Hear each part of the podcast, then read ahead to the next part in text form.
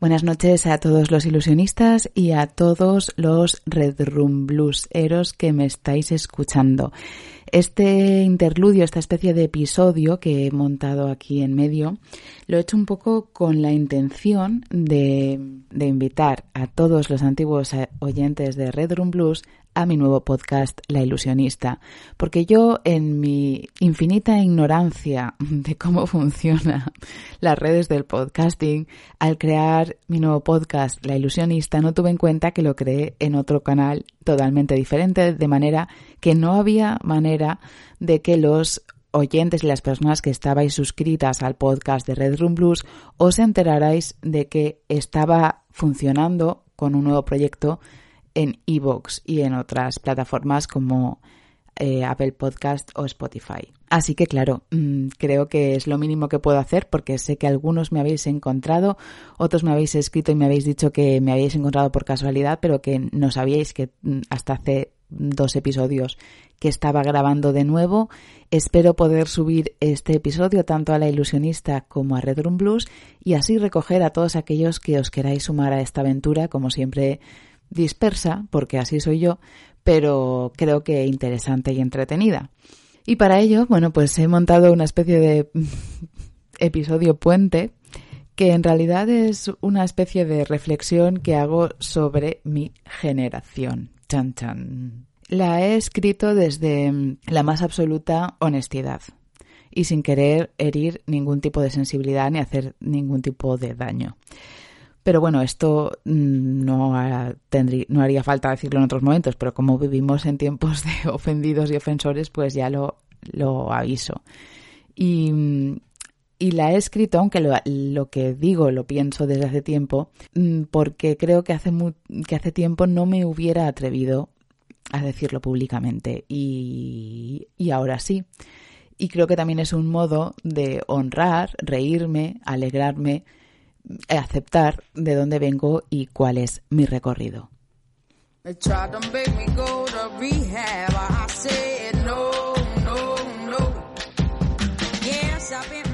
Todo lo que sabíamos de feminismo lo habíamos leído en un libro ilustrado de las Spice Girls. El dress code de aquellos años era no sin mis pitillos y se llevaba el pelo cardado al estilo baby doll que lucía Patricia Conde en Sé lo que hicisteis. Pero os diré que la verdadera línea divisoria que trazaba una frontera entre ser una persona que pasaba por allí y alguien con algo que contar lo marcaba el eyeliner. Todas queríamos la raya del ojo de Amy Winehouse. No teníamos un duro. Los tíos que nos gustaban llevaban camisetas de Kurt Cobain y nosotras de los Ramones. No habíamos oído a los Ramones en nuestra puta vida. A lo más que llegábamos era extremo duro, pero de verdad, de verdad lo que nos perdía era mover las caderas al ritmo de Rihanna y de Beyoncé.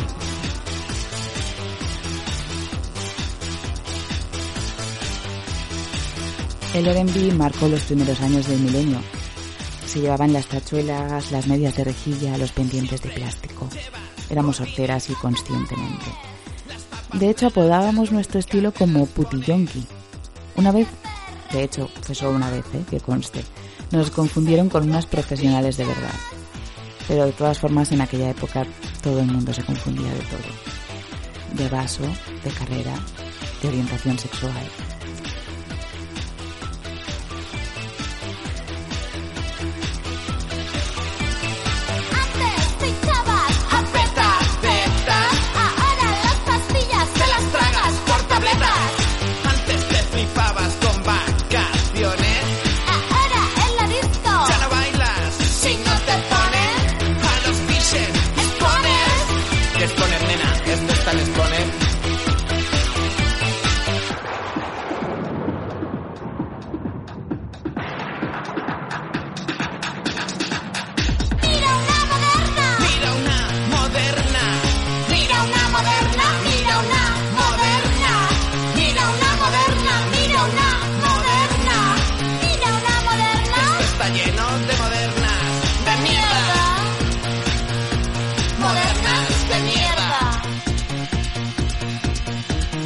La política no nos interesaba mucho, excepto para ligar.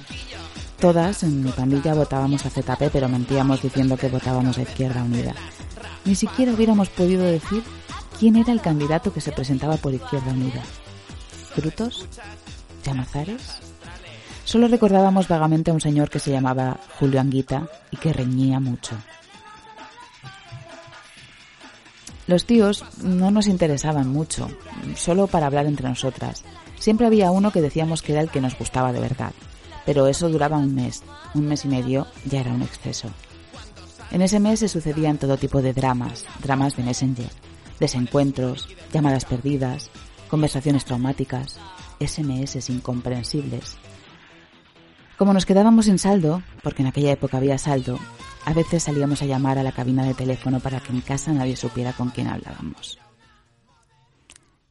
Aprendimos a usar Rimmel Waterproof.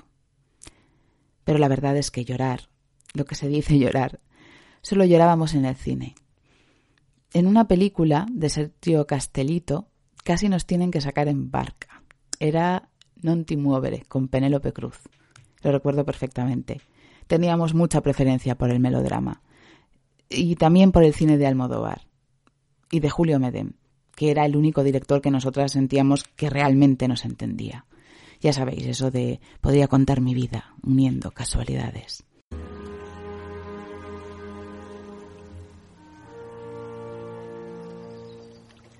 Voy a quedarme aquí todo el tiempo que haga falta. Estoy esperando la casualidad de mi vida la más grande. Eso que las he tenido de muchas clases. Sí. Podría contar mi vida uniendo casualidades. Nos gustaba todo, lo de los nombres capicúa, las señales, las serendipias. Creíamos en el destino, en los horóscopos, en la bisexualidad, en la cooperación, en las ONGs, en los cantautores y por supuesto en las grandes divas del cine, sobre todo en Marilyn, Audrey Hepburn, Bette Davis y Ava Gardner. No teníamos miedo del futuro ni de ser violadas, secuestradas o descuartizadas en el parking de una discoteca. En realidad solo nos asustaba llevar las uñas mal pintadas, engordar, envejecer, volvernos locas, ser invisibles. En, en, aquellos años nuestros padres veían Cuéntame cómo pasó y algunos frikis de clase veían The Big Bang Theory. Había ya avanzados de la época que empezaban a hablar de Lost, y Hospital Central iba por su 57 temporada. La mayoría la habíamos abandonado por Anatomía de Grey, pero nosotras solo nos rendíamos verdaderamente ante Sexo en Nueva York. Más o menos igual que antes nos habíamos rendido ante las Spice Girls. En esa época se estrenaron películas como Canino o Cuatro meses, tres semanas y dos días. Nosotras, sin embargo, fuimos al cine a ver Chicago y salimos con la conclusión de que la vida debería parecerse, por obligación legal, a un musical. Nos flipaban películas como Mulholland Drive, que llegamos a ver en una ocasión tres veces en un fin de semana. Y nos desgarramos con Amores Perros, renegamos de las drogas con Requiem for a Dream, descubrimos a Björk en Bailar en la Oscuridad y a Virginia Woolf en Las Horas. Luego vino Los in Translation, una época donde intentábamos fumar despacio al lado de las ventanas y llevar pelucas. Entraron en nuestra vida grupos indies, Dorian, con a cualquier otra parte, y también escuchábamos a Putilatex y a Lendacaris Muertos. Nos gustaban grupos punks como Mierda Enferma y Cirujanos Plásticos Negligentes. Nos encantaba ir de groupies y seguir estos grupos aunque no nos supiéramos sus canciones y los músicos fueran tan feos como los nombres de los grupos. Al mismo tiempo le guardábamos los respetos a Alaska y a Fangoria. A mí me encantaba contar, por cierto, que mi padre le había pedido una vez eh, matrimonio a Alaska en los 80 durante la movida de Vigo. También solía contar que mi padre había estado una vez fumando porros con Leopoldo María Panero. No era Michi, pero era un panero. En aquel momento ya casi todo el mundo conocía la canción de Nacho Vegas, ¿no? El hombre que, que casi conoció a Michi Panero. Pero yo creo que la gente no tenía ni idea de quiénes eran los Panero. Debían suponer que era como, no sé, una banda de rock o algo así. Así que me gustaría decir que en esta tierna adolescencia yo fui una inadaptada, una outsider y que la sociedad me daba asco, que no entendía el mundo, que vivía aislada leyendo muchísimo. Pero es que no fue así. Yo estaba en mi salsa. Mi madre me llamaba la salsa de todas las ensaladas. No podía permitirme el lujo de dedicar el tiempo que tenía para vivir en leer. Todas las noches se me quedaban cortas. Meaba entre los coches, me retocaba el pintalabios en los retrovisores, follaba en las azoteas. La ciudad tenía la luz de un cuadro impresionista, incluso de noche. Creo que puede que fuera por el cristal. Una vez alguien me dijo que no, eso no era felicidad, sino solo euforia nerviosa. Kate Perry triunfaba con I Kiss the Girl and I Like It y Rihanna con Please Don't Stop the Music. Pero lo que de verdad se llevaba en nuestro ambiente era la música electrónica y un subgénero venido del inframundo llamado drum and bass, que se bailaba en los locales de moda y en las raves. En la extrema derecha valenciana, el Partido del Cojo aglutinaba a todas las personas que habían supuesto ser los daños colaterales de la ruta del bacalao y en lo que a la comunidad valenciana se refiere, no hay que menospreciar nunca la tasa de población que pertenece a los daños colaterales de la ruta del bacalao. La gente iba de éxtasis hasta las cejas. La coca estaba ya out. Nosotras íbamos a sitios como Le Club o Barraca, pero casi siempre nos quedábamos en el parking bebiendo o hablando con gente porque no soportábamos esa música. Íbamos solo porque había que ir cuando te encontrabas con alguien que hacía mucho tiempo que no veías o que te hacía mucha ilusión, le dabas un beso en la boca de la emoción. Y si estaba con su novia y esta se mosqueaba, pues se lo dabas también a ella. Pero casi nadie se mosqueaba nunca porque no había fronteras, ni límites, ni horarios. Todo lo que uno se podía llevar a la boca estaba permitido.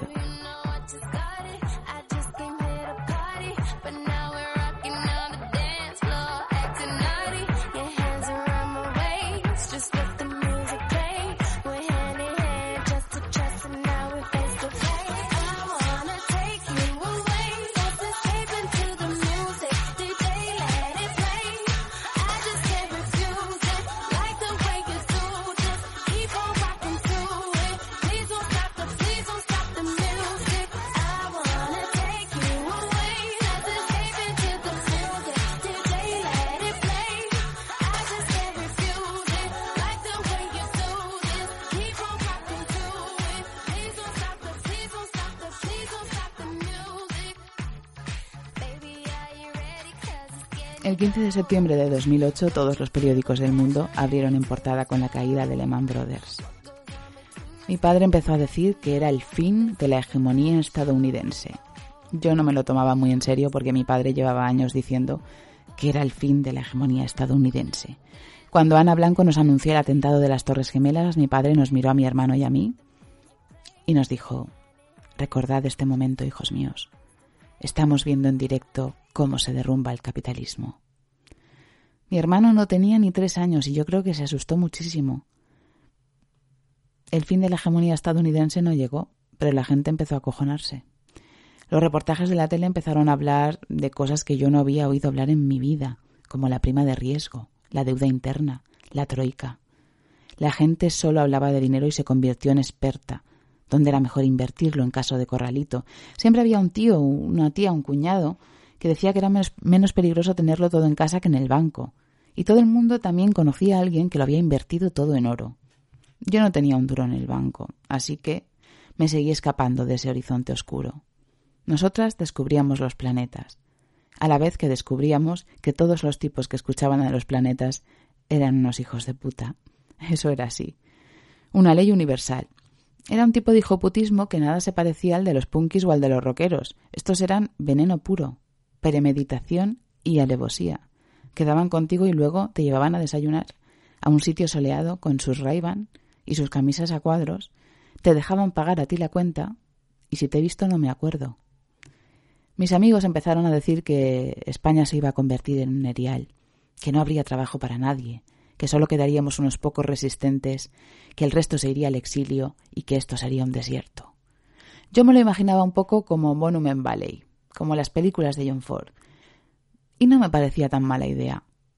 Lady Gaga posaba con la reina de Inglaterra con un sombrero que parecía un scalestric o una pirámide kitsch, y nosotras no llegábamos a tanto, pero la moda también empezó a cambiar. Lana del Rey anunciaba la publicidad de H&M cantando con su voz nasal el Blue Velvet. Y una estética de los años 50 se empezó a adueñar de los escaparates. Pañuelos en el pelo, faldas de tubo. A la vez empezamos a leer libros de Arcadio Oliveres y hablábamos sobre todo de decrecimiento y del movimiento antiglobalización. Así como mi padre había heredado el fin de la hegemonía estadounidense como una coletilla que se le había quedado de la retórica de la Guerra Fría, nosotras hablábamos de zapatismo. Nos sabíamos de memoria la primera declaración de la selva lacandona del 1 de enero de 1994.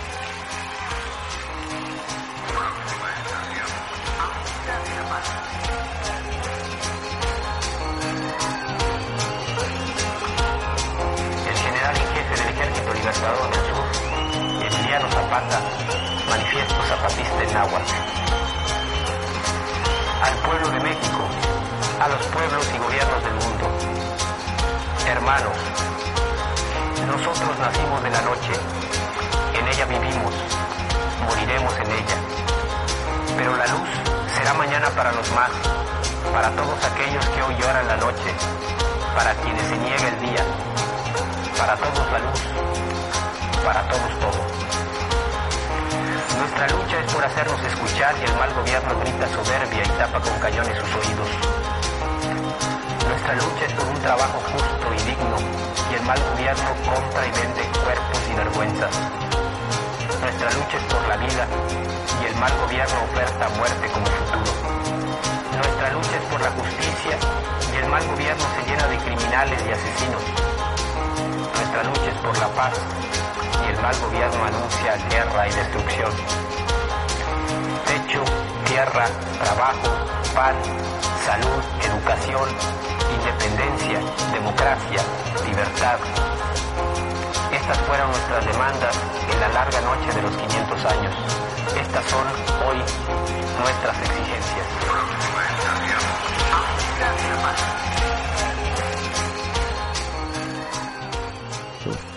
para todos todo. Amén. Mientras tanto continuaba la guerra de guerrillas en Irak. Cambiamos el I Love New York de nuestra serie favorita por I Love Fallujah.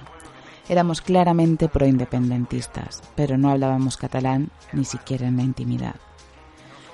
Era un elemento más del pack folclórico. Cuatro y barrada, Palestina, Manifiesto Zapatista, tres por uno que me lo quitan de las manos.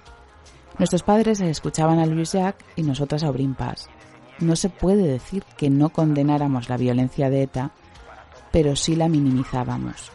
Hacíamos chistes de Ortega Lara e Irene Villa y veíamos a Otegui como un hombre de paz, como el último indígena europeo, que así es como él se definía a sí mismo.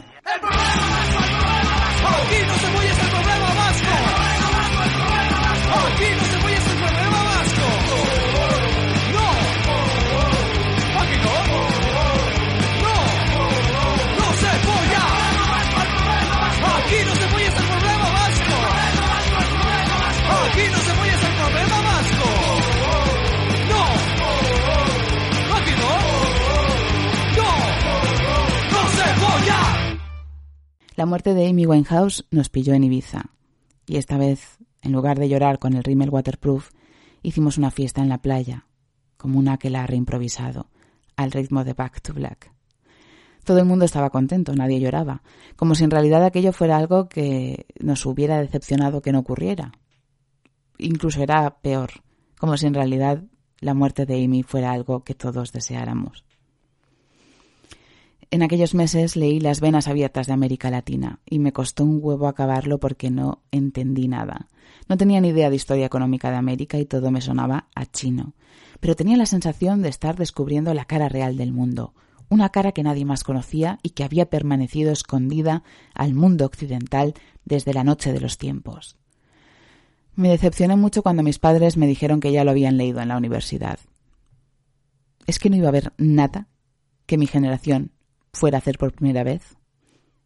¿Es que no iba a haber nada que mi generación fuera a descubrir? Parecía que no. Empezamos a leer a Judith Butler. Discutíamos sobre si Femen era un movimiento realmente feminista o no lo era. Nos pasábamos el día etiquetando ismos. Transfeminismo, ecofeminismo, asociacionismo, abolicionismo, regulacionismo, anarcosindicalismo, bolivarianismo, veganismo, indigenismo. En este festival de los ismos todo estaba permitido todo, menos la socialdemocracia, que era lo que en realidad todos nosotros éramos. Todos habíamos estudiado, tenido becas, máster, programas de posgrado, Erasmus, vacaciones, estudios de inglés en Londres, viajes. Cuando teníamos un mal día, M venía a recogerme en su camorado y nos íbamos a desayunar al club náutico. Las dos con unas gafas enormes, como si fuéramos Carmina Ordóñez y Sara Montiel pasando una mala racha. Habíamos incorporado la palabra branch a nuestro vocabulario. Pero ahora llegaban las vacas flacas. Adiós al club náutico. Adiós a los escaparates. Se imponía austeridad reglamentaria. Nos compramos aquellas parcas verdes militares extra grandes con la bandera berlinesa cosida en la manga. Y con la muerte del estudiante griego Alexis Grigoropoulos, todos nos hicimos de la noche a la mañana griegos. Los jóvenes antisistema griegos eran conocidos como nostoi agnostoi, que en griego significa los conocidos desconocidos. Los amigos de Alexis escribieron un texto que se hizo viral y que terminaba diciendo No nos tiren gases lacrimógenos, que ya sabemos llorar por nuestra cuenta. No sé. Había algo en el ambiente. En todas las fiestas se hablaba de política. De hecho, aquellos carnavales nos disfrazamos de revoluciones árabes. Un chico que llevaba una casa ocupa y que militaba en un grupo anarquista me dijo que en mayo se estaba preparando algo gordo. Yo, la verdad es que pensé que los pobres anarquistas siempre piensan que están a un paso de colectivizar las tierras, pero que se trataría de, de una huelga, del día del trabajo o algo así. Cutre, lo de siempre. Sí, tú no te lo creas, ya verás. En mayo se está preparando una buena. Y en medio de esa efervescencia estalló el 15M. Y entonces mi padre dijo su gran frase, con la misma solemnidad y tristeza de siempre. Hija, con lo contentos que estábamos cuando eras pija.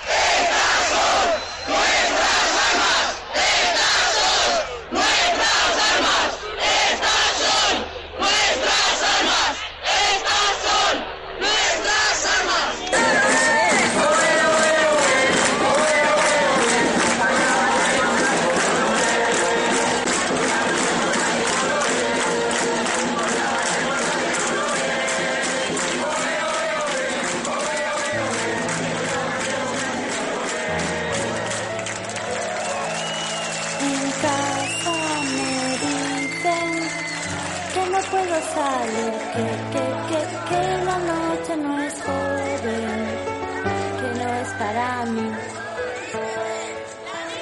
Mi profe se cree que me voy en el bus, pero yo hago lo que quiero, porque soy una punk.